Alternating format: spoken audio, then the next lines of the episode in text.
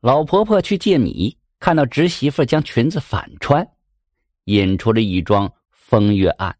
那具体怎么回事呢？您接着往下听。这个事情啊，发生在宋朝时期。说有一个姓刘的老婆婆，早年丧夫，这膝下呢又没有子女，一个人孤苦无依呀，日子过得十分的凄苦。但是幸好这个刘婆婆呀，还有一个侄子，这个侄子呀为人正直，心地善良，经常去帮衬她。这刘婆婆的日子呀，倒也不算是太艰难。说有这么一年冬天，刘婆婆看到家里的米缸就见了底儿了，便去侄子家中借米。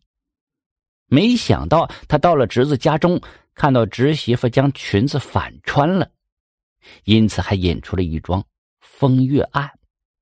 这刘婆婆走到真无忌家门口的时候啊，看到甄家大门半掩着。便推门走了进去，走进了院子里，便连声喊着侄媳妇孙氏的名字。就见那孙氏啊，听到这刘婆婆的声音呐，慌慌张张从屋里跑出来。他听说这刘婆婆要借米，二话不说，便去厨房给刘婆婆抬了大半袋的米。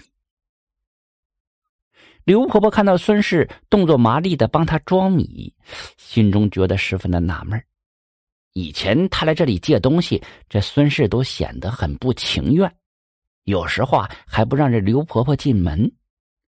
那他这次来借米，孙氏怎么会如此干脆的就答应了呢？刘婆婆不动声色的就打量着孙氏，她意外的就发现了，这孙氏啊将裙子穿反了，那头发也乱糟糟的。看起来像是刚刚睡醒的样子。这刘婆婆就十分的纳闷这马上可得就到正午了，孙氏怎么还在睡觉呢？孙氏装好这大米之后啊，急忙将那大半袋米都给了刘婆婆了，随后便催着她离开，就仿佛怕这刘婆婆看到什么似的。刘婆婆默不作声的背着那半袋大米就离开了。但是出了大门之后啊，没有立刻回家，而是躲在暗处盯着甄家大门口。结果就看到了令他十分震惊的一幕：刘婆婆躲在暗处等了一会儿，结果却看到孙氏和一个陌生的男人从屋内走了出来。两人看到四处无人，动作亲密的说了一会儿话，那个男人才依依不舍的走了。刘婆婆看到这一幕，大惊失色呀！她这才明白了为何这孙氏会穿反着裙子。想来她来到这甄家的时候啊，孙氏正在和那男子私会呢，着急出来应付刘婆婆，才不小心将这裙子穿反了。刘婆婆看到孙氏背叛了侄子，心中很为侄子不平。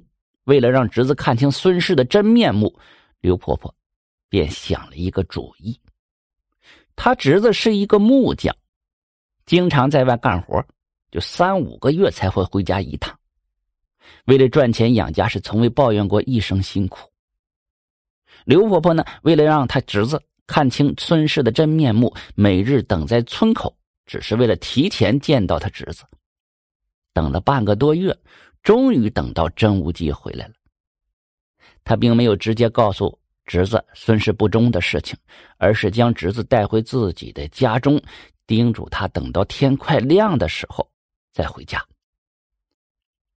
真无忌就追问这婆婆原因，刘婆婆只是一脸严肃：“你且听我的吧，等到天亮的时候你就知道这一切了。”次日天快亮的时候，刘婆婆喊醒了真无忌，带着他一起藏在了暗处。盯着甄家大门口。过了一会儿，孙氏啊依依不舍的把那个陌生男人送出门了。他侄子躲在家门口，看到这一幕，顿时怒火中烧。他这才明白这婆婆为何让他这个时候才回家，忍不住冲出去了，狠狠揍了那个男子一顿，又质问着孙氏为何背叛自己。孙氏看到事情败露了，这才哭着说明了实情。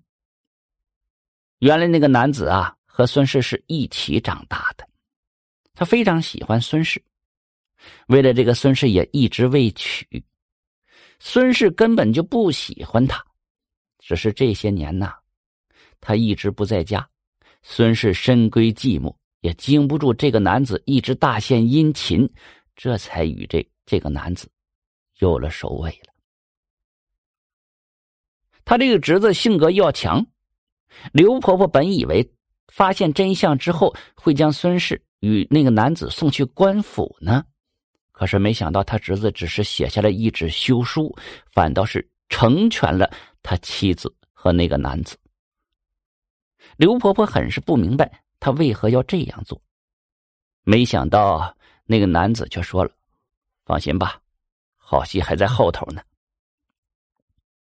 孙氏拿到休书以后，便开开心心的与那个男子离开了。可是这两个人在一起没多久，便终日为了一些小事争吵，而那个男子终日无所事事，从不出门赚钱。孙氏花钱是大手大脚，两人天天为此吵的是不可开交，他们之间的美好啊，也在争吵之中消磨殆尽。后来那个男的嫌弃着孙氏太能花钱了，便将他赶出了家门。这个孙氏啊，无处可去。最终只能流落街头，依靠乞讨为生。刘婆婆听说了孙氏的下场，这才明白了他侄子所说的好戏是什么意思。原来就是让那个男子和孙氏互相折磨。